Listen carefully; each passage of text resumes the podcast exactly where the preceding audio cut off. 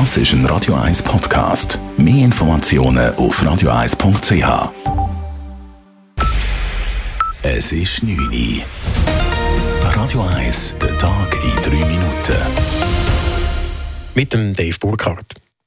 Die neue UBS erhält als neuen Chef ein bekanntes Gesicht. Sergio Ermotti wird die Bank künftig leiten und auch die Übernahme der CS managen.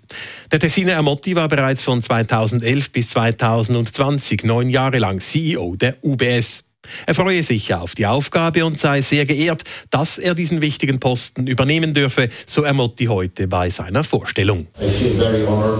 Uh, to uh, be asked to uh, uh, transition uh, and uh, at a point in time that is so important uh, for all our stakeholders and uh, the financial centers and uh, in general also in Switzerland.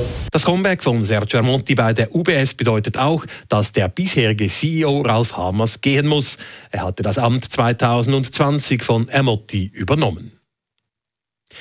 In die Verhandlungen zwischen der Schweiz und der EU soll neue Bewegung kommen. Deshalb will der Bundesrat bis Ende Juni die Eckdaten für ein neues Verhandlungsmandat erarbeiten.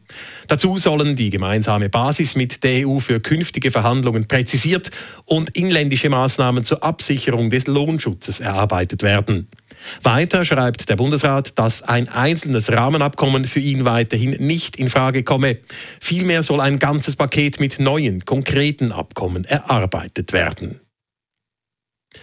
Ein ehemaliger Anhänger des FC Zürich ist im Zusammenhang mit Ausschreitungen nach einem Zürcher Derby zu einer bedingten Haftstrafe von 16 Monaten verurteilt worden.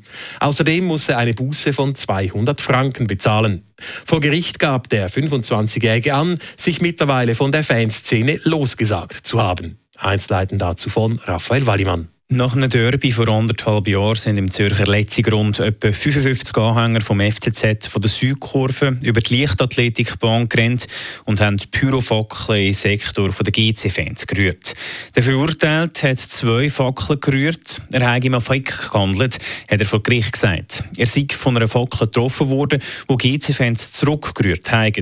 Dass er jemanden hat schwer verletzen sei ihm nicht bewusst gewesen. Die Aussage hat ihm das Gericht aber nicht recht glauben Strafmildernd hat sich aber ein Geständnis ausgewirkt und dass sich der heute 25-Jährige mittlerweile von der Ultraszene distanziert hat. Raphael Wallimann, Radio 1. Anders als das Internationale Olympische Komitee IOC will Swiss Olympic weiterhin Athletinnen und Athleten aus Russland oder Belarus von internationalen Wettkämpfen ausschließen. Der Exekutivrat des Dachverbandes des Schweizer Sportes habe heute seine entsprechende Position bestätigt, heißt es in einer Mitteilung. Weiter fordert Swiss Olympic, dass auch Funktionärinnen und Funktionäre aus diesen Ländern keine Funktionen in internationalen Gremien einnehmen dürfen. Das IOC hat gestern die Empfehlung abgegeben, dass Athletinnen und Athleten aus Russland und Belarus unter neutraler Flagge wieder starten dürfen. Radio 1 Wetter. In der Nacht gibt es immer mehr Wolken. In der zweiten Nachthälfte ist dann auch Regen möglich. Morgen wird es dann sehr wechselhaft mit Regen, vereinzelten Gewitter, aber auch ein paar auffällige Temperaturen liegen in der Nacht und am Morgen zwischen 8 und 10 Grad. Morgen gibt es dann maximal 15 Grad. Das war der Tag in 3 Minuten.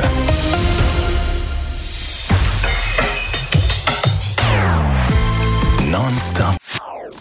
Das ist ein Radio 1 Podcast. Mehr Informationen auf radio1.ch.